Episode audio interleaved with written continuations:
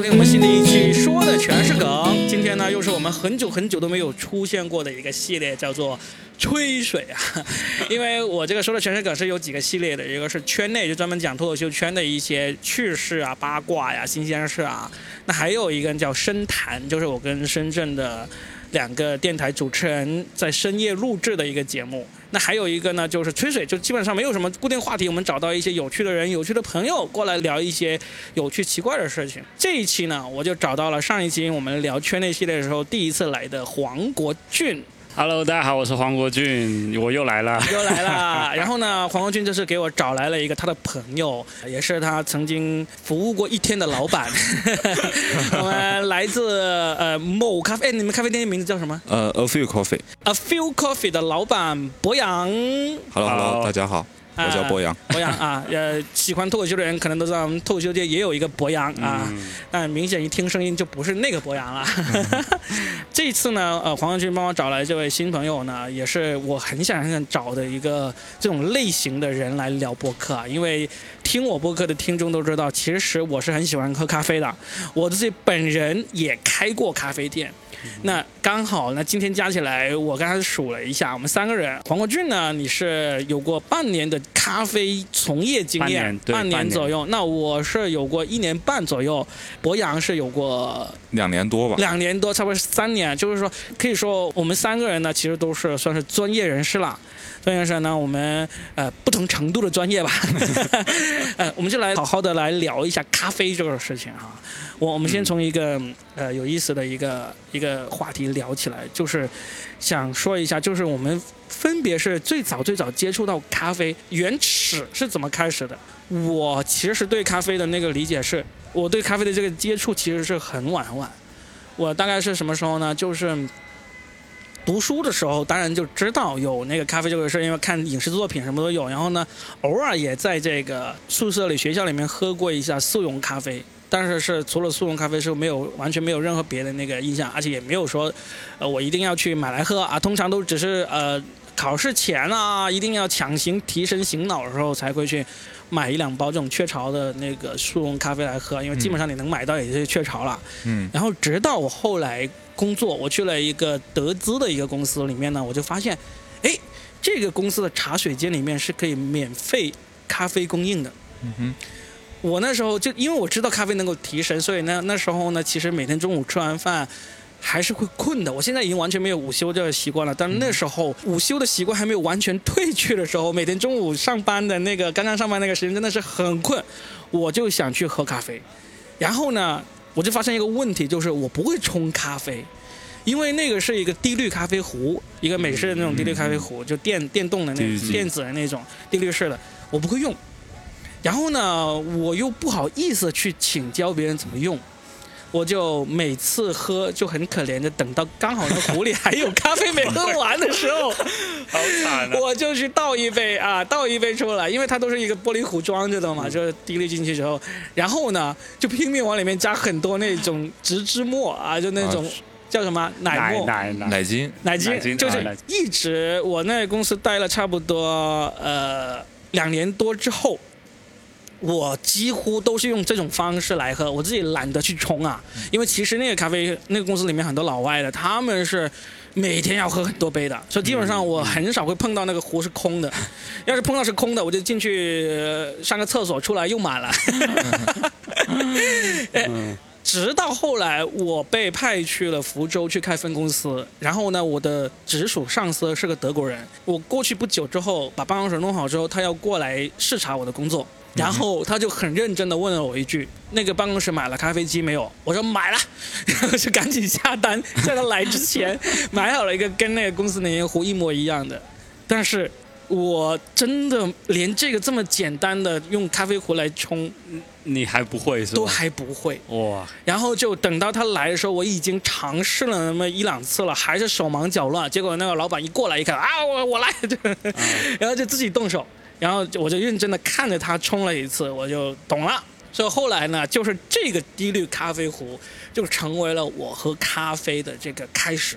啊，就后来就真的喝着喝着喝着就觉得嗯还不错，就就经常喝了，嗯从一周喝一两次到后来两天喝一次，到后来每天都要喝了。很好奇你那个滴滤壶是长什么样子的？你怎么会嗯不会用？我跟你说，嗯就是因为我们现在什么冲咖啡的用具都用过了，啊所以呢，我们会觉得这东西就简单的，简单到怎么会不会用？我我问你一个，嗯嗯嗯你你喝不喝茶的？我喝茶，但是我不是会主动去找茶喝的人。那你有没有试过在那种功夫茶茶具上面去冲泡茶？嗯，那我不会冲就一样。啊。你说听我们节目人肯定喝茶比喝咖啡多，我嗯觉得哈。嗯现在我给你一套电动的那个功夫茶的茶具，嗯，然后给你一包茶叶，给你、给你一罐矿泉水，让你去给我冲一冲一壶茶。我跟你说，你也会手忙脚乱，啊，肯定大哥会说：“哎呀，茶谁他妈不会冲啊？”嗯真的，你会看到这个器具的时候，你就会慌，因为那种电动的茶具，你看现在它壶也会自动上水啊，啊然后你到哪里去，你没有亲手操作过，你是不知道的。因为我们之前公司买过那种美式滴滤机，就是那种只要把豆子放进去，然后你只要只需要按一个键，然后它就会下来那个咖 No，你那个叫做全自动咖啡机，全自动的是吧？对。啊。那个电动滴滤壶是这样，你买的是咖啡粉，啊你必须要先买好粉，然后呢，你一勺一勺的，你必须要在那个滴滤器上面放那个滤纸，啊。然后呢，你要放一勺勺的咖啡粉下去，放多少勺，然后呢，你的水哦。从哪里进去？我我懂了，那种像是星巴克里面用的那种壶一样的，其实就是你去任何一个电器商店啊啊。都有，有的有的。最便宜的一百来块一个，是的对吧？贵的有上千块的都有。嗯这这是美国人最喜欢用的这种啊。家庭式的呃滴滤壶。啊，明白了明白啊了，但是你没有用过这些，你真的会手忙脚乱。啊，那那倒是那倒是，要么就忘了放粉，要么就忘了放放水，放纸 放纸，你可能都会有吧。放水对对嗯。对对对对，你看这就是我啊，从一个完全小白啊，到后面逐渐逐渐开始接触的一个过程。那那你呢？我的话其实跟 Robin 比较像是，我们也是在高中的时候了解到有一个叫什么速溶咖啡这个东西，因为你考试之前都需要提神嘛，都会都会喝。然后，但是真正如果接触咖啡，就是那种。呃，那种叫什么形式？就是现磨，对吧？嗯现磨这种形式应该是就是在星巴克喝喝了第一杯，然后星巴克喝了第一杯之后，我当下实实际上就是一个反应，就是太难喝了，这东西怎么可能会存在在世界上？不可能存在就是你从啊！速溶转到那个呃下一步就是去星巴克，第一次就去对，第一次我就去星巴克喝了，那次是出于什么原因去的呢？印象中应该是和朋友一起去。呃，就反正是社交类型的，然后我们只是要找个地方坐而已。然后他让我点个单，然后我当时看了一下这个菜单，美式我是知道是怎么回事，就是那种嗯最苦的，所以我就觉得我应该会喝最苦的，我就觉得这个东西绝对我是能喝得下去的。我当时已经抱着这种挑战心态去喝我的第一杯咖啡了，但是我真的没想到那杯咖啡有这么的苦，就是嗯让我第一次喝咖啡之后，我就很长时间没喝过咖啡了。我嗯我我后来觉得这咖啡实在是太难喝了，就是跟中药一样苦的东西，而且我不知道为什么我当时会点热的，嗯我点的是热美式，那热美式就跟中药没什么差别的东西。然后我喝了很长时间，呃，很长时间之后，然后应该是就三四年前吧，就是那那时候稍微有那些连锁品的时候，同事叫我喝咖啡，然后我我当时也开始喝冰的东西了，我就点了冰美式，我觉得当下我觉得瑞幸那个咖啡还可以，然后我就开始慢慢的就和他们像点下午茶一样的形式，然后慢慢的开始喝咖啡，然后就一直喝到现在吧。然后反正我现在也自己在家会有个习惯去喝咖啡，主要也是为了呃解解乏嘛。然后但是自己会做，所以你从星巴克那一杯热美式开始之后到后面喝瑞幸，这些你都是喝美式吗？我只喝美式是因为我觉得因为最便宜。呃，一是因为最便宜啊，呃，第二是因为其实那些加奶的那些东西我不是很喜欢喝，我我不太喜欢牛奶，啊，嗯，乳糖不耐受，对我有有点乳糖不耐受，然后你可以加那个豆浆啊，可以加椰奶嘛。加豆浆什么啊，你不知道吗？就可以可以加豆浆。你加什么都可以啊，哦，那你喜欢啊，你的口感适应。你那我是没有喝过往里面加豆浆的，然后呃，反正我后面我是觉得我讨厌喝牛奶，然后后面了解到有什么燕麦拿铁之后，然后因为伊万就是我女朋友，她也不喝牛奶，她但是她会喝燕麦奶。她给我喝燕麦奶之后，我觉得还可以。到后面我也开始慢慢接受其他的那些燕麦拿铁之类的品类。但之前我是只喝美式的，而且喝美式有个好处就是它能减肥。它能减肥，这是真的，这是真的。非我我是非常功能性对咖啡的需求。它不叫能减肥，它叫只是没有增加你那么多的热量而已。对它，它能。真的就是你，你至少你不会喝那种加糖的东西嘛？以我的阻止了你喝太多别的。对他，他阻止我喝别的东西，我觉得应该是这样。呃，好，所以你的经历就是懵懵懂懂的开始，就是也是为了呃减乏，功功能性多一点，就是一直喝。对，到后面我还开始减肥，对吧？就减乏减肥，然后就喝美式。所以你就是工作后。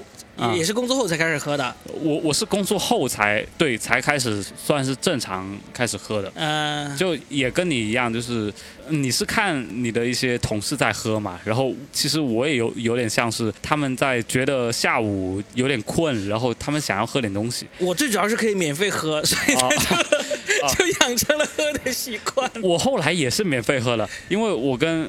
公司老板说：“我们买个呃这个自动的美式滤滴机，然后 然后就让他们把这个美式滤滴机和那些豆子全买了，然后我也开始天天在那喝，很爽。” OK，呃，博洋呢？博洋你是怎么开始的？呃，其实跟大家一样，就最开始雀巢嘛，速溶咖啡。对，对，然后呃到大学的时候，可能说那时候自己攒了一点钱，想说出去走一走，然后那个时候就是刚好去。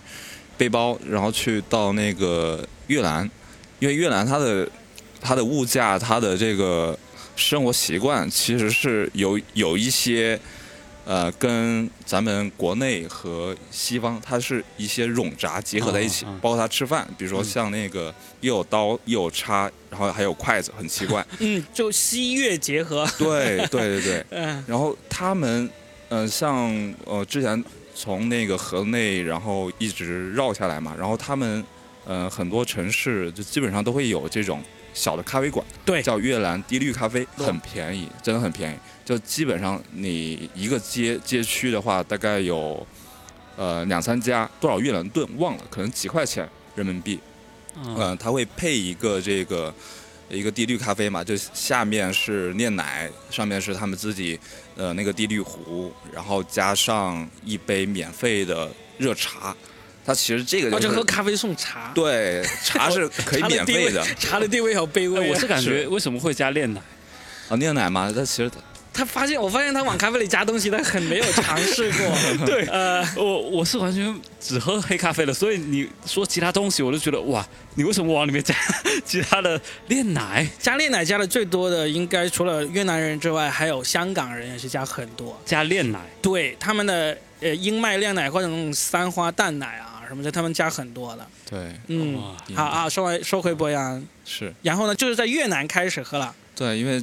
发现特别便宜，是特别便宜。然后大家就是有这个消费习惯，然后就是那时候觉得，其实咖啡可以说呃能提神嘛，然后让你分泌多巴胺，会比较兴奋的状态。嗯。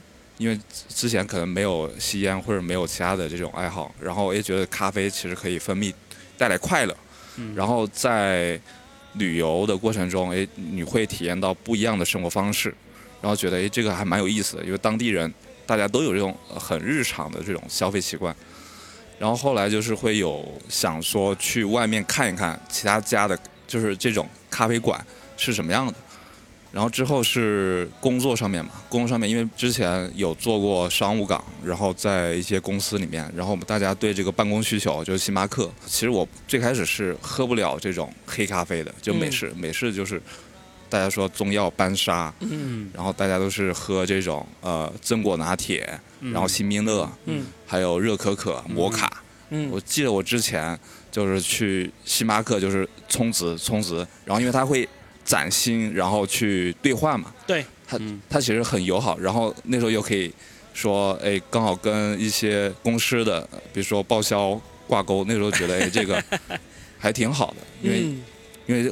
它是一个办公场所，然后也可以说提神嘛。所以你是不是因为去了越南一趟旅行，然后呢发现咖啡还挺想要，一起去星巴克开始喝起来的？对的，对的，啊。对的，OK，那其实我发现很多到你看现在开咖啡店的人，我们的起步的过程也有点类似啊，就是嗯。就是一开始懵懵懂懂，也没有说家里啊、或者说认识的长辈有这种喝咖啡的习惯，都是自己自己慢慢喝的。慢慢喝，嗯机缘巧合机缘巧合喝了起来的。对，机缘巧合嗯，那你们现在会有那种咖啡依赖症吗？呃，会有对，因为从业者他基本上每天离不开咖啡，然后他会有一个这种，相当于你不喝吧，就是你的缺点东西。缺点东西是吧？一天早上起来先不喝一杯咖啡是难受的那种，会。是感觉就是不在状态。不在状态哎，我问这个问题是因为我倒发现，我原来以为我也会，因为我到后来我自己开咖啡店，嗯然后到从自从开始开咖啡店之后，我就基本上是没有哪一天是停过咖啡那种。呃，但是后来中间偶尔有时间能够让我，就让我没有那么容易喝到咖啡的时候，其实我发现我也没有那么依赖它，所以我不知道是我可能本身不是那种特别能够成瘾的体质，嗯。就就现在，你像最近我不刚刚出去旅游了两周嘛，呃，我去云南旅游了，就然后很多人都说啊，云南咖啡现在很出名啊，云南咖啡豆嗯。你可以去好好喝一下。但实际上我在云南待了十多天，我就只喝了两次咖啡，就是刚好是那个吃完饭，刚好刚好看到旁边有那个咖啡店，然后就买了一杯咖啡，并没有说那种依赖，然后呢不喝不行那种感觉。我和黄文俊其实都已经脱离咖啡行业了，嗯，呃，然后呢，博洋，你在这个不是工作的时候，我们最常用的喝咖啡的方式是什么样的？我最常喝咖啡的方式，其实我已经变了很多种了。我在家自己做的时候，刚开始鼓捣了一个摩卡壶这样的一个东西，就是你是从开始喝瑞幸、喝星巴克，嗯然后到想在家里自己做咖啡的第一次是怎么开始的？第一次的话就是摩卡壶，就是一个壶，然后它是电热去烧的，然后是一个煮咖啡的一个工具。然后当时鼓捣了一个这样的东西来喝咖啡，然后当时是觉得这煮咖啡还挺酷的，然后挺好玩的。到后面我摒弃了这个方法了，我现在用了最好的方法是拿一个壶，然后磨好咖啡豆，然后往里面一放，冷萃，以冷萃的方式去喝咖啡。我是真的推荐所有人喝咖啡的方式，只要你有需求，你一定要去用冷萃这种方式，实在是太方便了。你只需要放放置十二个小时到十四个小时，然后你第二天你就能把这个东西就是咖啡渣全倒出来，然后一整杯一升的咖啡，你买壶壶多大，然后你就能有多少的咖啡能喝。这太方便了，而且我觉得相对来说冷萃也挺好喝的。对于喜欢喝冰的人来说，我觉得冷萃这种方法应该是推荐给所有人，不用什么摩卡壶的，太麻烦了，一次煮一杯，谁谁弄这个东西啊？就是你冷萃的刚好是一升，一出来一升，然后就够第二天喝一整天了。我一整天，我甚至可以喝，我可能喝一天到两天的时间，我我就泡一次。那我问你一个问题，要是你嗯前一天晚上忘了冷萃呢？呃，如果前一天，其实我跟你的感受，因为我刚前一个话题没聊嘛，我跟你的感受差不多，就是我喝咖啡的需求，我现在看来我没有这么的依赖，我只是觉得我好想喝点不是白开水的东西的时候，嗯我真的很想喝咖啡这种东西，所以我现在觉得，我觉得我也没有呃。不是，就是如果你是普通的上也没上班嘛，说很困，我很想要喝杯咖啡的感觉，只是说当成我日常的饮料的感觉了。对，对现在确实变成变成了日常的饮对料，。就变成日常的饮料。所以你说我没有泡，我怎么办？我可能我真的是想喝，我就用摩卡壶。摩卡壶虽然麻烦，但是它还是能制作咖啡的一个一个工具，而且而且做出来的东西，我觉得还可以吧，不算难喝。所以你家里有的器具就是摩卡壶一一个摩卡壶和一个冷萃壶，就这两个，对，就这两个。不会有那种便利的速溶的，或者说这快速的。呃，快速的速溶没有，我之前还买过一个咖啡机，那种很小的咖啡机，然后后来我我也是觉得太麻烦了，太麻烦了。嗯，就平时喝咖啡不应该做这么麻烦的工作，然后你才能喝上咖啡。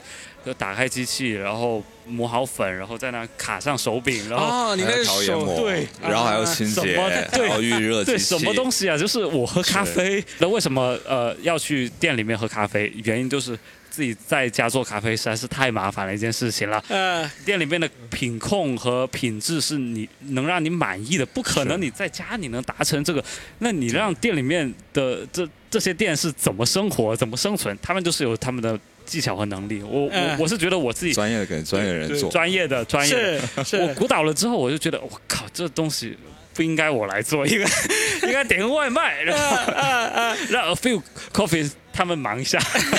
对呀、对呀、哎，你刚才说有一个我很认同的，就是当我们想要喝咖啡的时候，我们是真的不想烦的，嗯，就是想喝的时候就希望马上能喝到，是所以我才会问你，就是说你说冷萃的方式是那么好，因为。泡一天晚上，然后第二天就能够满足你一整天的咖啡需求了嘛？嗯但是你真的忘了泡的时候该怎么办？那摩卡壶实际上摩卡壶从你10分钟十分钟至少十分钟，对不对？10分钟嗯，是吧？你可能摩卡壶很久没用了，拿出来还要重新再洗一洗，也要，对吧？我觉得十分钟我都受不了。那挂耳对，挂耳挂耳就是我最好的替代方式。嗯嗯嗯，因为呃，实际上，当我们喝咖啡喝到现在，基本上我们应该都不会再买速溶的来喝了。嗯嗯不管有一些速溶它做的多么好，你现在其实现在星巴克有做一些速溶啊，嗯还有好几个那种那种大的咖啡品牌，他们他们都有出那个速溶咖啡粉，其实真的三顿半，三顿半，还挺好喝的，还挺好喝的。我觉得差点意思。是是，就就在速溶里面，他们算是挺好喝啊，的，对对对对，对吧？但是但是基本上我们都不会再买速溶来喝了。所以呢，在我看来，最快的方式就是挂耳咖啡，嗯嗯，同意，它可以比摩卡壶的时间缩短一半，应该有呃，一大，半，嗯可以可以，因为它你就是把它撕开，然后呢用热水冲下去，嗯然后就就可以喝了。这就是，所以我家里是常年备着一些速溶，当然也不会备太多了，因为放了就会过期嘛。过期的，对，然后我会，但是我经常偶尔顺便经过便利店，我都会或者在星巴克，我都顺手会拎一包回去，就是为了有时候突然想喝，然后发现我常用的那个制作咖啡的那个器具的那个速度已经赶不上我此刻想喝的心情了，你你就是五分钟之内一定要喝到，是吧？也不用那么迫切，当时就觉得我要多等这个五分钟会很难受。我感觉我真的要推荐你可以用一下摩卡壶，出来的品质是跟你速溶的品质不一样。是不一样，但是、但是这等待的时间 我10分钟就懒，多等五分钟，就懒，就懒，所以，所以我我我就说我现在的，其实我家里现在基本上是你可以想象到的，除了那个虹吸虹吸壶啊，嗯，嗯嗯我基本上所有的器具都有。都有，啊，嗯，我是呃最懒的时候我就用那个挂耳啊，嗯。啊、甚至懒到极致的时候就能够翻出还没有过期太久的速溶，我也会嗯扔进去。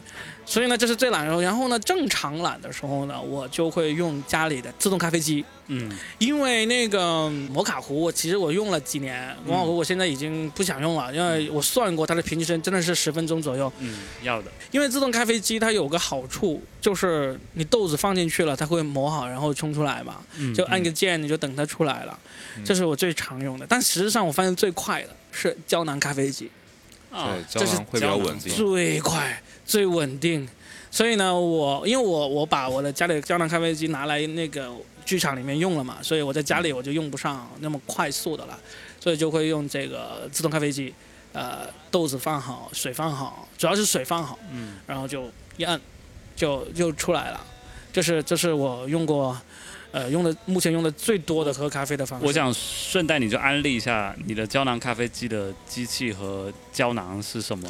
首先机器最好的毫无疑问一定是雀巢的。雀巢的，嗯 Nespresso 的，就是雀巢的那个自动咖啡机，我认为，呃，因为它从最简单的几百块钱，哇，真的很小，小到可能就、可能就相当于几台手机差不多，垒起来那样。对，几台手机垒起来差不多那那么大小。然后呢，胶囊的选择就很多。啊，就是我是不买那个雀巢自己本身出的那个胶囊的，嗯因为不好喝，他们加了胶囊真的不好喝。但是按照雀巢胶囊机的那个形状来制作的那个胶囊厂家有很多，那其中最著名的就有星巴克。你知道星巴克是卖很多雀巢咖啡机的那种胶囊的，当然星巴克的店里面没有，但是网上随便买。非常多，而且全都是那个呃出厂日期是很新鲜的，嗯而且都是进口的。嗯大概一颗胶囊，我算过四块钱左右，有时候促销的时候能够去到三块多，那划算的，划算啊！太划算了。真的买过来，然后你一扔进去就一出来就就三分钟就出来一杯咖啡了，所以这就是我我最推荐的，嗯也是用的最多的这种这种喝咖啡的一个方式。当然，除了那个星巴克和雀巢自己本身，那那什么，呃，拉瓦萨呀，还有各种牌子啊，嗯包括 Costa，他们都有出这个适配那个雀巢胶囊机的。但实际上也有很多种，还有那种很多种别的那个。对，现在有些涨，嗯，对，对但是他们的那个胶囊的形状你一定要买对，买不对的话就塞不进去。是啊、然后呢，博洋呢，你自己平时除了在店里工作的时候必须要喝那种，其实自己是怎么在家里喝咖啡的？像我之前开店之前就有有习惯，就是在家里面冲冲咖啡嘛，就滴滤式的，就是手冲。就我在开店之前，其实就是一个手冲爱好者。然后开店之前就已经是了。对对对，手冲，那我好奇的是，你刚才说，其实你刚才跟我们聊到的是，你只去到了去喝那个星巴克喝那个阶段，到什么时候开始变成一个手冲的爱好者了？其实这个过程就也比较漫长吧，因为嗯最开始是从这种风味拿铁、非黑咖的这种类型，嗯然后慢慢过渡黑咖啡，然后从连锁到精品咖啡馆。就其实这个背呃背后可能是因为一些独立小店在不同的城市，然后不同的装修、不同的这种呃出品方式，然后让我喜欢上的。其实很大原因是旅游吧，嗯。旅游这个因素，因为旅游你可以去到不同城市，然后看到不同咖啡馆，然后呃，因为会拍照嘛，也觉得这个咖啡馆蛮有意思的，它装修有一些主理人的一些特点，他会把他自己的爱好放上去，然后诶你点他的咖啡，哎，手冲，手冲的话，其实之前是没有概念的，因为觉得它就是一个，比如说酸的咖啡，或者是嗯有坚果类的，所谓坚果类的，或者是这种梅纳反应，就是焦糖，就还有日式日式嘛，日式深烘、这种类型的，那其实没有太大的概念。那后来是因为慢慢的去喝了比较多的情况下，就是哎这家馆子和那家馆子，他们都是同样的一个豆子，但是喝得出来的风味是不一样的，嗯也觉觉得哎还蛮有意思的。然后发现其实咖啡也有学问，因为它是一个比较古早的一个东西，它其实呃几十年前也有这个东西，但为什么现在不一样了？大家所谓的一些精品咖啡馆，然后后来慢慢慢去了解，其实是它是讲产地的，嗯因为产地嘛，就是适合种植的南门产生线之间的这些国家和产地，然后它们产生的这种风味其实不一样。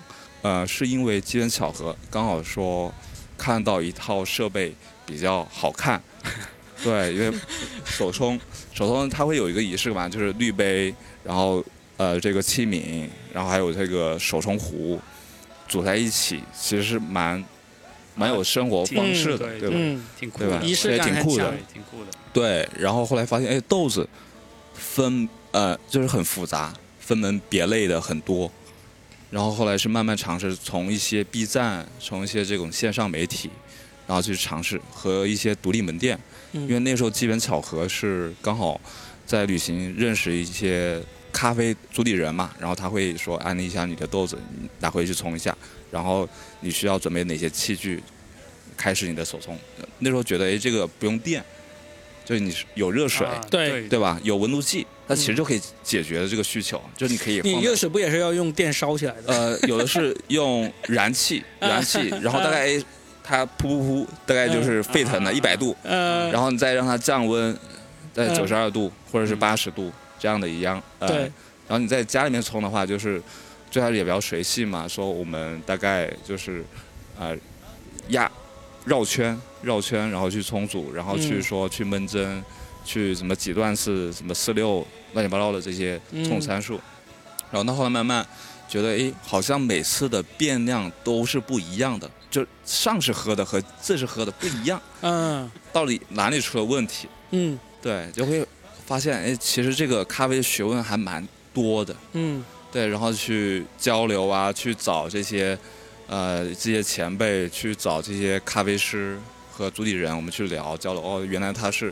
比如说是研磨的情况，或者是你的注水量和注水速率，以及绕圈方式和它的水粉比，可能是不太一样的。我觉得哎，那时候就追求说我要冲出一杯好喝的咖啡。嗯因为对咖啡咖啡而言，它其实有像大家说的速溶和现磨嘛，还有说这种冻干技术，就是真空保保存技术。嗯这种保存技术是说我去把分小分子物质这种芬芳类，哎，比如说这个味道像像什么？像柑橘，像这个莓果，它其实是大家是想得到更接近于现磨这种状态的，嗯因为好要大家想喝咖啡，其实是想喝一一杯好喝的咖啡。然后那时候我就说，要，想想去研究研究是哎到底怎么回事，然后去呃跟很多认识很多咖啡咖啡这个圈内的人，然后我们去交流，然后包括说后来自己去开店前去学习，嗯学习就是考考 Q 嘛，就是品鉴师。嗯就 Q Grander，就是阿拉比卡的品鉴师，嗯然后去云南。然后这个过程中，其实对我而言，它其实是从一个很小的一个点，然后慢慢的去延伸，觉得哎这个咖啡的边界其实是不断的在衍生，不断地在变化。包括每年的咖啡师比赛，它其实都是一些新的东西在在。哎，你在这个过程中你是在做什么？是有一个全职工作的，呃，还是说那时候你就已经是比较有完全的空闲的时间来发展自己这个兴趣爱好了？呃，那个时候其实大家也就是周末吧，就那时候在上班，然后嗯周末，然后可能是一些五一啊、十一长假，你可能说有这个年假去出去跑一跑，然后认识一些呃不同咖啡店的。然后后来是为什么说决定说去研究这个行业，去说做，大概是在二零年吧，二年刚好疫情，疫情来之后，然后呃，其实，在那个那个时候，呃，刚好是也是一个机缘巧合，坦白讲，就是刚好是在背包的时候，在那个什么土耳其，在卡什那边认识一个中国人开的咖啡馆，卡什还是土耳其？呃，就是土耳其的卡卡什，什哦。对，它是一个地中海的一个滨海小镇嘛，嗯。对，然后那个老板就是刚好他在国内，在啊记得是应该是辽宁还是在就北方的一个城市有有店，然后他有在卡什跟跟他跟她老公，老公是当地人嘛，就嗯开了一家店，也也是卖精品咖啡馆，他自己烘豆子。嗯。然后他说想，因为那时候疫情来了，就是大家的这个咖啡馆生意其实会受限嘛，线下实体。然后他说嗯。想把北北方这个店关了，然后说说开开到这个深圳深圳来，啊，对，然后刚好找到我，因为他知道我是一个咖啡爱好者，嗯。因为我会经常去拍这个咖啡馆，拍这个手冲或者一些器具，就发朋友圈嘛，就社交媒、嗯媒体上，哎，就是你周末干嘛了？就是探店了，嗯嗯嗯，哦就那时候习惯是这样的。啊就是这是二零二零年的时候的事情。对，二零二零年那，那就从你呃喝这个星巴克到你开始研究这个手冲咖啡到二零二零年这个时间，你是经历了多少年的时间？呃，最开始喝那个越南咖啡是在应该一四年吧，一四年。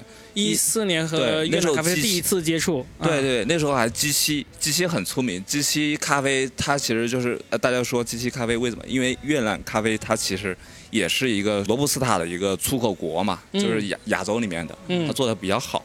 然后机器咖啡其实在就是呃喝速溶类还算还可以的品牌。哎，我跟大家解释一下，你说的 G 七是指那个七个国家是吧？呃，是指什么是那个牌子，啊，G。七呃是一个牌子，对对对然后他是他刚才说的那个罗伯斯特，还有他他前面说过的阿拉比阿拉比卡，对阿拉比卡其实都是两种不同的咖啡豆的那个品种哈。对对对罗伯斯特就是那个豆子小一点，但是它的咖啡因特别高的。对阿拉比卡呢，就是那个产量没有罗伯斯特那么大，嗯，对豆子也大一点，但是它的咖啡因是没有那么高的。是的，是是吧的，基本上现在那些精品咖啡店啊，还有星巴克啊，就是高端。实际上是不是阿拉？反正摆了就不知道了，因为 是因为有有些会讲拼配嘛，就是可能说会拼拼一些罗豆去增加它的咖啡因，然后嗯，去增加它的所谓的咖啡味。对，因为好的这个精品咖啡，它其实是从上游嘛，从种植端，然后到处理厂，到烘焙，它其实这个环节都要去做好管控。但嗯现在就是整个行业怎么说比较乱，因为你很难去追溯，追溯到具体哪个哪个庄园主去种的这个东西，然后嗯。他怎么去处理的，那对。处理有没有放人工添加的一些什么香精啊？嗯，那其实是很难去确保的。追溯的，嗯，对，然后包括说你在烘焙的时候，哎，你偷偷放这些罗豆去增加它的咖啡味，嗯，对，所以降而且降低成本嘛。是。对对，所以你就是从二零一四年开始之后，然后呢，慢慢逐渐逐渐到二零二零就六年的时间，你就从一个对咖啡一无所知，然后到开始只喝星巴克的那种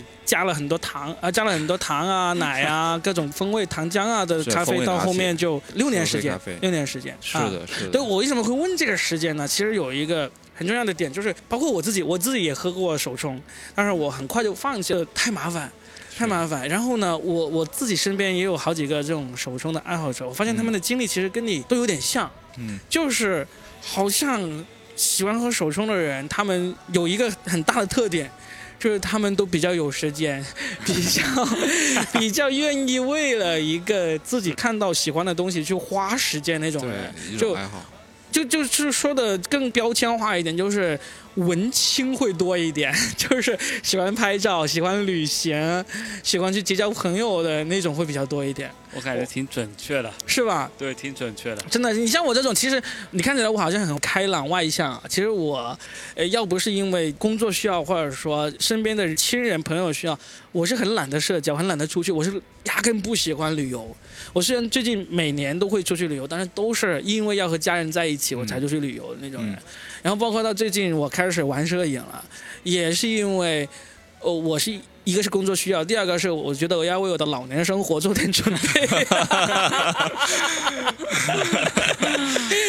呃，就这种，所以啊，好，那你就花了六年的时间，终于终于成为一个资深的这个手冲的爱好者。你现在日常的喝咖啡方式也还是会用手冲来冲吗？呃，其实像大家说了嘛，就是你要喝一道好喝的咖啡，其实在家冲，就是做制作成本会比较大，然后对一般都是会出去买的。啊，对，一般会出去就。是这不是就比如说你你你你现在开店嘛，你一周至少也休息一天嘛。是的。那那一天你在家里一觉睡醒，你要喝咖啡的时候，你就出去买吗？还是呃，一般来说，要么就两种方式，一个是自己真的有状态，说我要去做一杯咖啡，啊对，然后我会去说来试试一下在家冲。大部分可能说想去看一下同行，然后就走出去去找同行咖啡店去试一下新。店，或者说有一些有意思的朋友的店，我去做一下，但是这样的一个啊方式。因为本身在家做咖啡这个过程，就比如说我们、呃自动咖啡机也好，或者它或者是滴滤机也好，它其实这个过程它的这个变化，或者说你想得到一个很好喝的品质，它其实会有一个上上限的问题。对我而言，就是喝咖啡。就是我要喝到还不错的咖啡，我觉得我是喝到是喝咖啡。那我喝到一个带咖啡因的饮品，我觉得就是相当于我没有消化好，就我觉得它不是喝咖啡，嗯那我觉得会会影响我的心呃心情，会嗯影响我的状态，我会这样的一个看待。对，是这样。你看我，我就完全没有他这种心思我。我也我也不是这种这个心态，就是我现在是非常肯定，我能够一口喝出来这个咖啡是不是好的，好不好喝？但是好到什么程度，我也我也不太有把握。是就是你说啊，这杯咖啡好到啊，你可能要呃上百块钱、一两百块钱才能才能买得到这样的咖啡，我也我肯定品不出来。我发现我有一个最想喝咖啡的时刻，就是中午吃完饭之后，嗯，对，特别想喝。这个呢，也是我在很多老外身上发现的一个特点，因为我原来在外资公司工作，就经常要老外过来出差嘛，是他们毫无例外，基本上中午跟他们吃完饭。都是在问哪里能够喝到咖啡。是，要是有时候出差跟他们去一些比较偏远的地方了，嗯不好买咖啡的时候，就他们就会很痛苦。但是你要是发现，哎，附近有一家星巴克星巴克或者什么，哇，他们就真的是星巴克它稳定性足够高。对对对，就救了救了他的都是一致命一样。哎，对，说到这个星巴克稳定性这个，其实我也想讨论一下这个问题啊，就是基本上我们现在看很多文章啊，或者说那些特别会会喝咖啡的人的一个说法，就一说起星巴克就会啊不屑一顾。嗯，你会吗？不想你我不会，我你不会吗？作为一个就是就是自己进一家小店嘛，嗯就其实怎么去看待这个星巴克这个巨头？那其实他人家做的品控、卫生标准，以及他的这个营销，其实是其他店、独立门店也好，或者是小部分开过几家店很难对抗的。我觉得他他光光卫生这一块儿就做的。就是同行还蛮敬佩的，对，对其实我就真的是觉得那些一说到星巴克就说不屑一顾，说说什么刷锅水啊，说什么工业咖啡那种人，我认为其实都是不会喝咖啡的人。对，因为我在星巴克里面打工过几个月嘛，然后那个黄国军也在里面打工过几个月嘛，你就知道其实星巴克的品控是很严格的。对的。对然后它的咖啡豆基本上呃，我在二零零六年加入星巴克的时候，它至少它那时候它全球只有六大烘焙厂，嗯它全球的咖啡豆就是从这六个烘焙厂里面发配到全球各个店的。嗯，那到现在可能已经不止六家了，对，包括在什么，它本身在上海啊这样的地方，它就有在城市里面就有这个烘焙工厂店。有烘有烘焙工厂的，对，所以呢，它，但是它，我相信它的品质依然是保持着的，因为我当时看它那个手册里面，包括他们是研究到咖啡烘焙到第几秒就会有什么样的反应，第几秒就会变成什么样的颜色，，对，对，这些都研究的很细的。嗯。我觉得能够研究到这么细的话，就算你是不喜欢，就是不喜欢这个品牌，但你们心里面应该也要知道它的值得欣赏的，值得欣赏。学习，特别是学习。对。对，就是，而且你说星巴克的烧开水，那你就买它的豆子就好了。你嗯。它那么多款豆子，你挑到一款你认为是好的，就从那个烘焙的程度到那个风味，你都挑到好了，然后你自己去做，不就好了嘛？是吧？我我我现在家里我不是有个自动咖啡机嘛，嗯然后呢，我有一段时间我有一个朋友，他也是卖豆子的。就是有一段时间，我从他那里买豆子，我发现哎还挺不错，他出品的那个豆子还挺符合我的口味的。但是买着买着，后来我也逐渐减少从他那里买了，是因为为什么呢？是因为有时候我一个豆子喝完了，嗯，我到喝完了我才知道完了，然后马上今天要喝怎么办？我找我的朋友买，他至少要两天才能寄到我家里。是要邮寄，对，不够便捷。但是我买星巴克，我家附近一搜，五百米以外有一家那个星巴克，然后在那个 app 上面一搜，搜到它里面就有卖那个一包包的豆子，就就什么我喜欢的风味基本上都会有。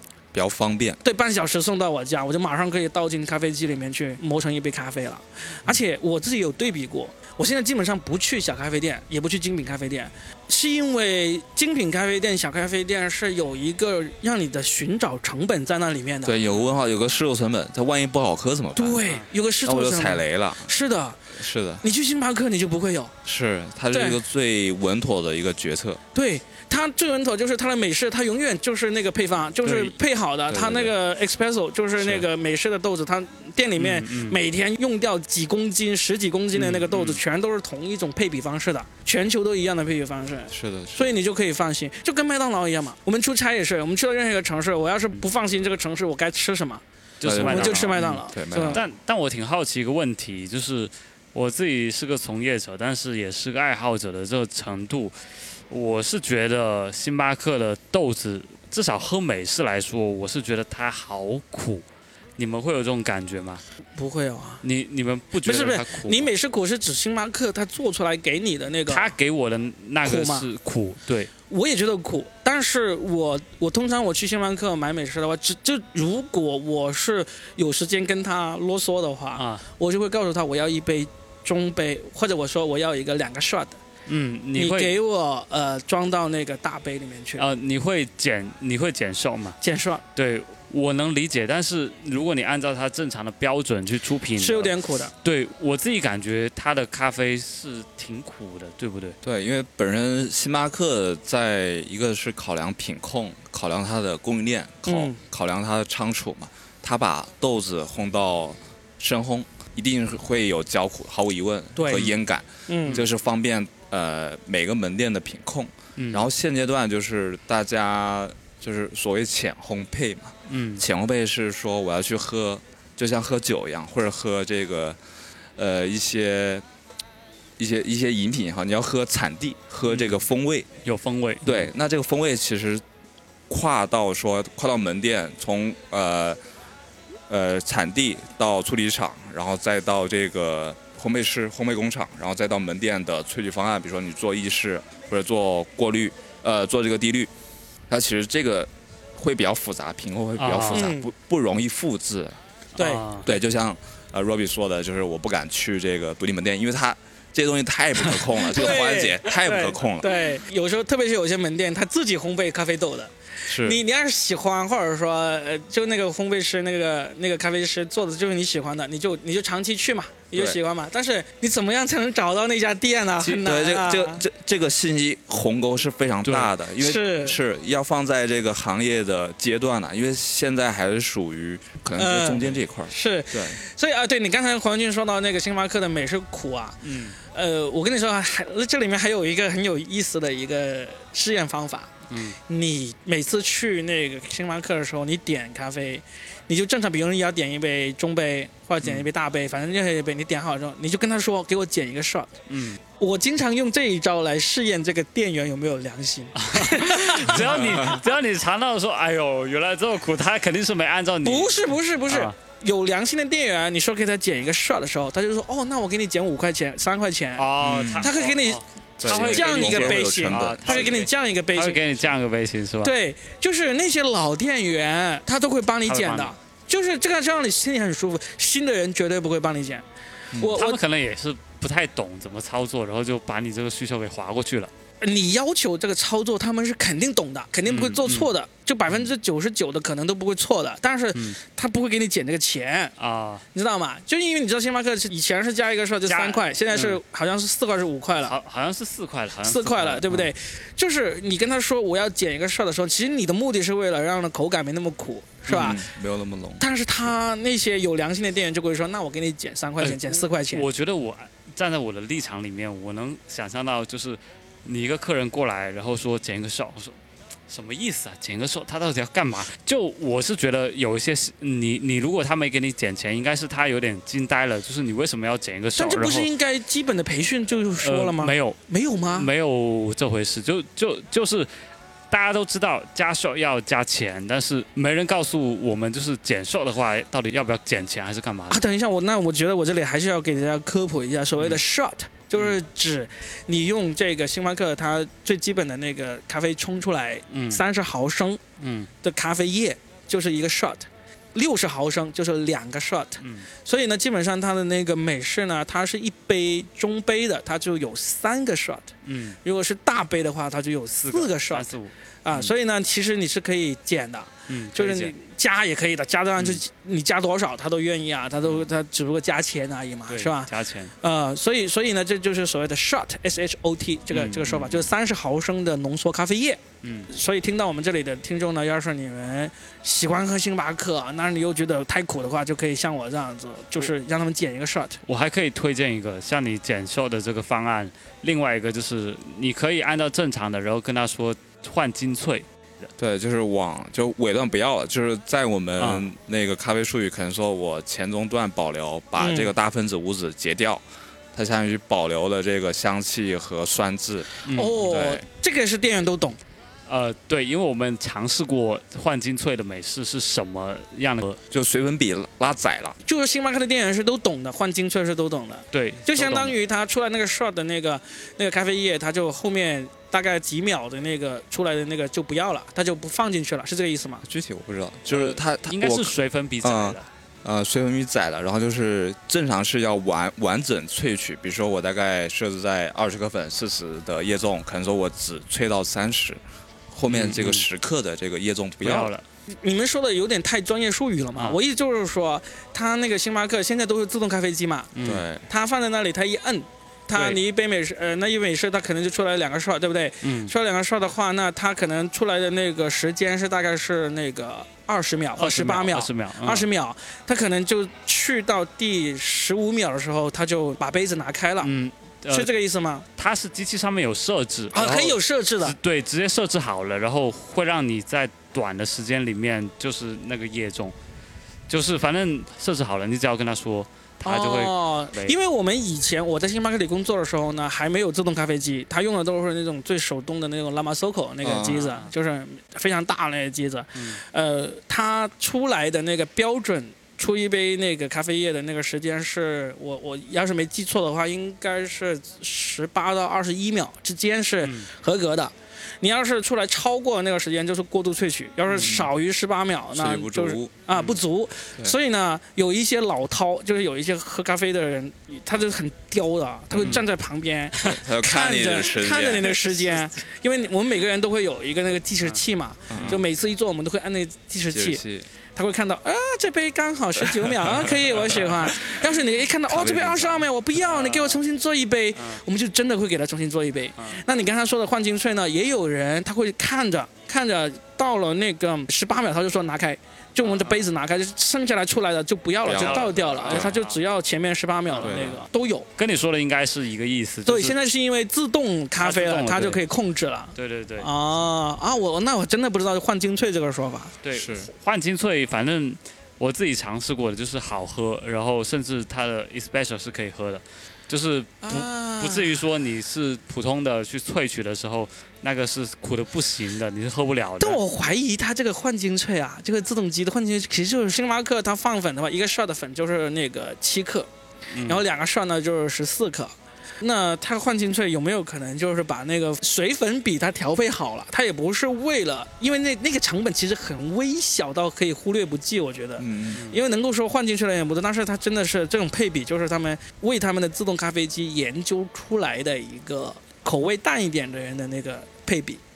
呃，其实像萃取框架嘛，就是粉量是呃影响浓度，比如嗯说一克粉和一百克粉，它对应稀释一升的水和关系是不一样的。嗯呃，然后如果我们要呃，其实，在萃取就是一个是浓度和另一个是萃取率。对。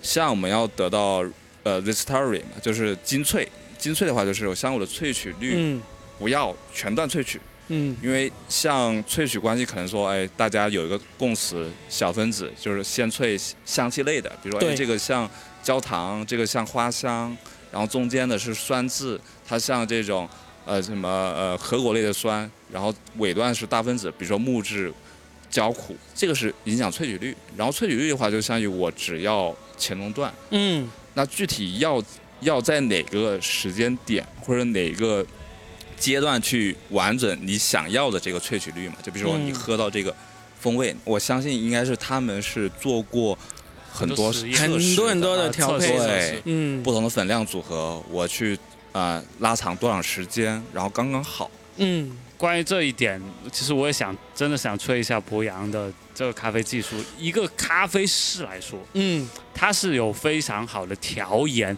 就是你能想象到一个咖啡师他是能做翻车的，但是他能把这个咖啡粉量和水粉比这些东西慢慢的调整回一个最佳的状态。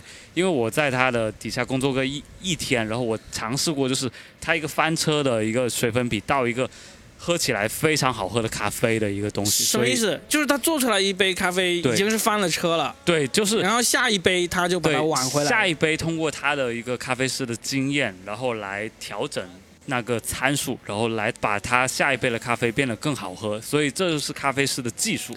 哦，我还以为他说把这翻车的这一杯都能够变成好的，那就是魔法。呃，核心就是加糖。加糖加水加水把它变淡。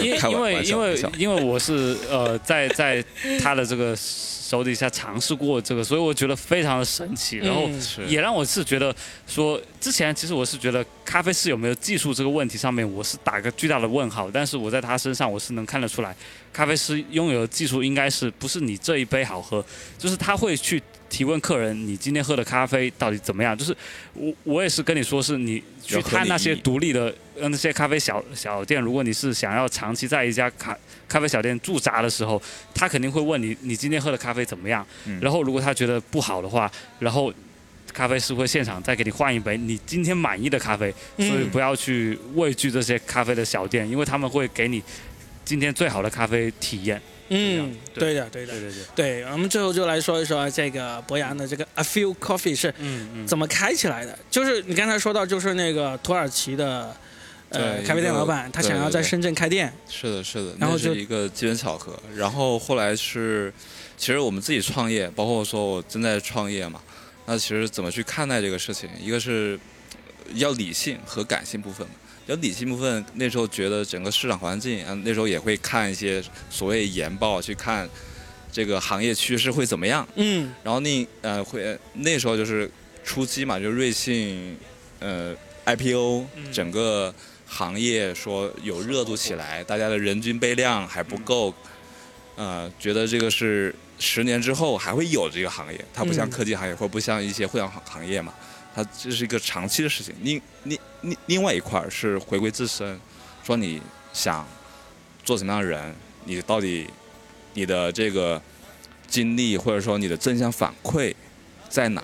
那我觉得，呃，我觉得我做咖啡这一块儿是会收收到正向反馈，会有愉悦，别人哎分享到了，就是我有分享欲。行，嗯那综合几块儿吧，就是说那时候就开店了。嗯开店前，我可能也是理性去考虑说，你这个行业的标准是什么？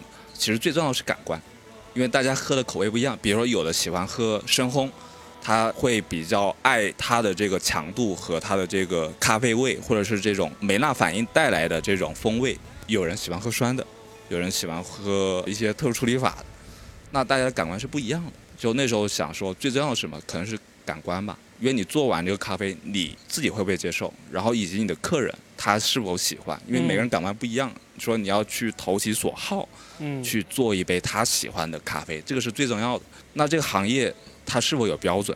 它是舶来品嘛？坦白来讲，早在美国，它的一个统计局就是 SAA 的机构，它做了一个大量的统计，大多数人喜欢的咖啡是什么？问卷调查去访谈，他得了一个结论是有甜。首先是甜的，因为人对甜的东西是有生理，饮品，有 body 嘛，有嗯有这个体质感，就是嗯像牛奶般顺滑的咖啡。嗯对，他就比较热爱这个东西。那这是一个标准，就是国内可能没有。那时候就说，呃，花钱去上课嘛，因为这是国外的一个共识标准，你去学习它的标准，然后你建立一个比较系统框架，然后之后你才会进入这个行业，你知道这个行业是怎么样的一个回事，然后到慢慢的去跑上下游啊，去这些 B 端的展会，去认识供豆子的，去设备厂家，还有这些器具的。然后去了解这个行业面，因为你要你要做 B 端去了解这个链条，然后之后最重要的线下门店就是选址了。那你是辞了职就对就创业专门来做这个咖啡店对的对的，来问一个灵魂问题：赚到钱了吗？只能说微盈利吧，微盈利啊，微盈利。微啊，那比我好多了。我开了一年亏了六十万，然后把它给 关了。但今年的整个环境其实没有去年那么好，因为本身一个是这个咖啡热度起来了嘛，就完全起来，就资本化了。对，对，其实对这些独立门店和这种本土化的这些咖啡馆，其实蛮受影响的。因为像 Robbie 说的，就是大家一个信任，就是你对小小店或者这种独立门店怎么看呢？因为会有一个比较大的制作成本，就是信任问题。对不好喝怎么办？就我只给你一次机会。对，对嗯所以我觉得小店其实最重要是要服务好你社区周边的，那些客户，是的，嗯是的，因为他们试错的那个机会会多一点嘛。嗯是的，是的嗯。所以你现在那个店主要客源也是周围的那个。呃，写字南山的那个高新南的一个集群的写字楼群，但我当年的咖啡店也是开在写字楼里面，但是就很惨，就是周六周日就没有生意。你现在呢？呃，我现在会带一些活动，就周六周日搞活动。有做过杯测活动、观影活动，还有做过一些就是给呃社群嘛，就是我们会做一些品鉴会这样的一个就是做社群文化。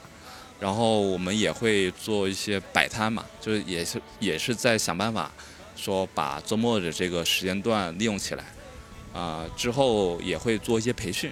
现在是这个 CCL 的中国咖啡品鉴师的，就会收费的，也是一个营业来源，收入来源。对对对，啊。就是也是会发这个资格证，就是国家咖啡师的这个资格证，因为中国标准在慢慢的起来嘛，嗯。因为之前都是啊、舶来的这些 SA 呀、这些国外机构啊，来认证的。这几年大家在做一个事情，就是中国云南咖啡，嗯，就大家在做这个风味品鉴，就是把国内的这些好的东西带出来，让更多人知道。嗯，那最后跟我们的听众介绍一下你的咖啡店的会吸引他们去的一些东西吧。虽然我们的听众不是很多哈，可能也就几千万，但确实应该喜欢喝咖啡的人有。而且，假如刚好有听众比较方便能够去到你的咖啡店的话，其实也可以去试一下呀，好不好？来跟大家说一说，叫做 a few coffee，就是有一点咖啡这么一个意思，对吧对对，a few coffee，哎，中文叫啥？叫极少少少吧，少少咖啡对，之前别人叫我们一点点，一点点，一点点，一点点不是奶茶。是是是，呃，少少啊，a few coffee。然后呢，就是现在店的地址是在深圳南山区生态园六栋零一层五十五号。就是六栋，六栋旁边是有一个烟酒行，广发银行背后。嗯，对，听起来不好找啊。要是有点不好找。要是我们的听众听到了，就真的去了这个咖啡店，一定要告诉博洋说，哎，我是听了说的全是梗过来的。必须打折是吗？打不打折就看你了。就一个店。呃，我们还有一个那个快闪店在韩城，就在文心四路，嗯，就是在菜篮的那条街上，大概会摆到国庆。啊，菜篮点心在那里。对对对，一楼。一楼是吧？对。摆到国庆。就是一个咖啡车。哦，这个咖啡车。城管不会来赶的那种，对吧？是不会管，合法合法合法。好啊，然后那个咖啡车是什么咖啡都可以做吗？呃，比较简单吧。目前是有 S O E，我们选的是埃塞的日晒耶加产地的。你跟他解释一下 S O E 是什么意思？呃，就是单一产地的咖啡，就单品咖咖啡豆，就是一个产地，就是它没有拼配嘛。像比如说豆那 一片咖啡树上要细分到每一棵树，它其实都会有一点差异。对对对。呃，对，好的好的，呃，OK，所以呢，你要喜欢喝这种精品咖啡的话，就可以去这个海岸城，以及说这个生态园六栋，建议来这个生态园六栋，东西会比较多一点。对，然后我们有手冲，有滴滤，有这个 S O E，就意识部分都有。然后有想法交流的，就是我们可以一起玩。玩什么？就交流这个比赛啊，冲煮也有咖啡师爱好者的比赛，也有就是专业的比赛。比赛你能够喝出这个咖啡的感觉吗？还是什么？呃，现在比赛其实也分几块，有感官部分的，就比如说做三角杯测杯测，呃，三杯找不一样的。嗯。对，然后还有这种过滤式的，就是冲煮，有爱好者，也有专业的。假如说我今天我三四个朋友一起去到你的店里面，OK，然后我们就可以说可以自助。可以自助，就是说，反正我们就就是说，我们要比赛一下，我们三四个人，呃，我们这四个人谁喝咖啡最有品味，我们就可以跟你说，嗯，我喝的咖啡我都要买单嘛。是我们，我是一个什么样的方式来进行这个比赛呢？比如说，我就要跟我这三个朋友一起，我要比出来谁是 Coffee Master。那 那，你，你听到我们这个这么这么中二的这个比赛之后，你 你会怎么建议给我们呃卖你的咖啡，然后让我们来进行这个比赛的玩法呢？呃，其实有几部分，就是比如说大家有这个冲煮经验的，比如说在家庭冲咖啡的这个经验，也可以，呃，利用我们的这个现有的一些器具来。尝试做一杯咖啡，这是最快的。我我想问的话，其实是因为，其实我真的是从一个消费者的角度来说啊。假如我真的想要尝试一下，但是我好害怕，我喝一杯就八十块钱，喝两杯就一百六，然后我比赛完了之后，我们喝了十杯，他妈的几千块钱出不来这种啊。所以就就想问一下，就是假如我真的有兴趣来尝试一下，通过也是比赛，也是学习，也是这个游戏，我大概多少钱能够安全的脱身？核心就是用什么豆子嘛。用了大概多少克，我们就算一个成本，加一些服务费就可以了。一般会人均会多少钱？意式部分的话，大概二到三十。就我们美式是二十四，普通的拿铁是二十八，然后手冲可能会贵一点，就四十块。然后我们会提供说你不满意，我们会调制到你满意为止，甚至会说做一个退款没没有关系。对，我会给你们做一个兜底方案，就是你觉得不满意，就是体验不好，没关系。嗯，免费没有关系，也没关系。对，核心是有一个很不错的体验，因为独立门店的有意思的点也是非标准化嘛。嗯，这个是可以给你一些新的咖啡体验，这是最重要的。嗯，包括说你在这个店。环境舒不舒服啊？交流服务好不好？饮品好不好？它其实都是你的产品之一。所以我为什么老是揪着这个钱来问呢？其实也是我想让大家打破一点对精品咖啡的这个消费的一个因为不了解而产生的恐惧。因为你听到精品这几个字，因为你知道我们去过什么的精品店，有时候真的是消费很高都出不来的。OK。但我听你这样说，其实我也知道，就真的我今天我进一个精品咖啡店，我真的想要有一些很特别的尝试。是，我就在这里玩，就是一杯咖啡不喝完，我就换下一杯来尝不同的口味。其实你也就是几十块到一两百块之间就可以完成了。是的。那这个消费对很多人来说其实是很容易负担得起的，就不要看到精品咖啡就哇，我进去会不会被宰啊？啊，是。要摒弃这个观念。现在呢，被宰的话，我们也可以打幺二三幺五。是。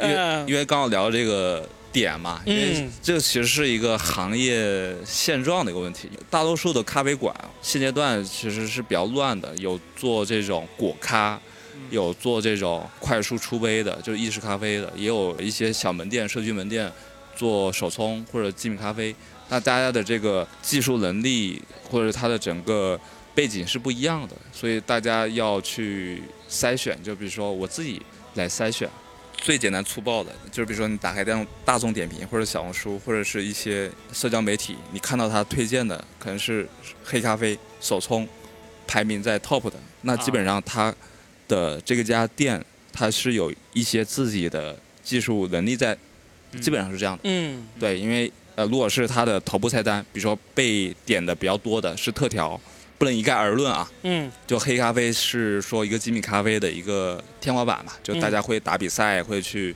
研究产地，那必须说研究咖啡豆本身嘛。如果你说做特调，那可能说那不太一样。对、嗯你可能研研究食材，研究这些花里胡哨的嗯呃制作方式。就我们定精品咖啡是追求产地的嘛，嗯那可以去看到它的推荐菜单，就是比如 top 一推荐是 S O 一或者是手冲，嗯嗯那大家可以去放心，尝试一下，嗯。然后也可以去跟咖啡师交流，说哎这杯不满意，你们会怎么样处理？有些馆子包括我们会说不满意可以去帮你重新制作，嗯。甚至退款都没有问题。嗯。嗯，对嗯。我相信大部分的咖啡馆或者说主理人在吧的话，他都会有这样的一个服务。嗯。对对对。啊嗯。这一点我倒是啊很新颖，是就是可以大胆放心的去尝试一些小的独立门店。对我觉得一个就是繁荣的咖啡市场，它必然是市场上有大量的这种精品咖啡店。是，那么当然，那个连锁咖啡店也是遍地开花。对，然后呢，你想要喝一杯咖啡，就是当你不管你是我五分钟之内就要喝到一杯咖啡，还是说我点个外卖来个四十分钟、三十分钟送来一杯咖啡，我们都随时满足我们不同的需求，嗯这样子我们的咖啡文化才会多样性，对吧？对，一定要满足生物多样性，这个这个世界才有意思。对呀、嗯。他们也说嘛，现在其实现在中国的咖啡市场还是很大的，就是中国人人均每年喝咖啡的量好像还是个位数，好像在香港人均喝咖啡都是超过三位数的，就是过百杯的，一年下来。所以呢，我们要是对咖啡感兴趣的，就不妨多去精品咖啡店喝一喝，各种咖啡店都尝试一下，说不定有一天你也会像博洋啊，或者像当年的我一样，我们也投入咖啡这一行业也不奇怪。反正就把喝咖啡变成一种日常的自己的生活方式，也是挺好的好吧？那我们今天就不着边际的聊了那么久吧，其实是满足了我一个需求，我终于在深圳找到两个能够跟我聊咖啡的人了。虽然我对咖啡也不是很深的了解，但是很显然我是比大多数人都要了解的了。嗯至少我每天在喝，然后呢，嗯我有很多不同的咖啡器具。嗯也希望听完这期节目的听众真的去支持一下博洋的这个 A Few Coffee，嗯，好吧？谢谢谢谢。啊啊！祝你的咖啡店生意越来越好，越来越好，感谢感谢。好，那我们下次再聊。好，好，OK，嗯，拜拜，Take me home, roads. Take me home.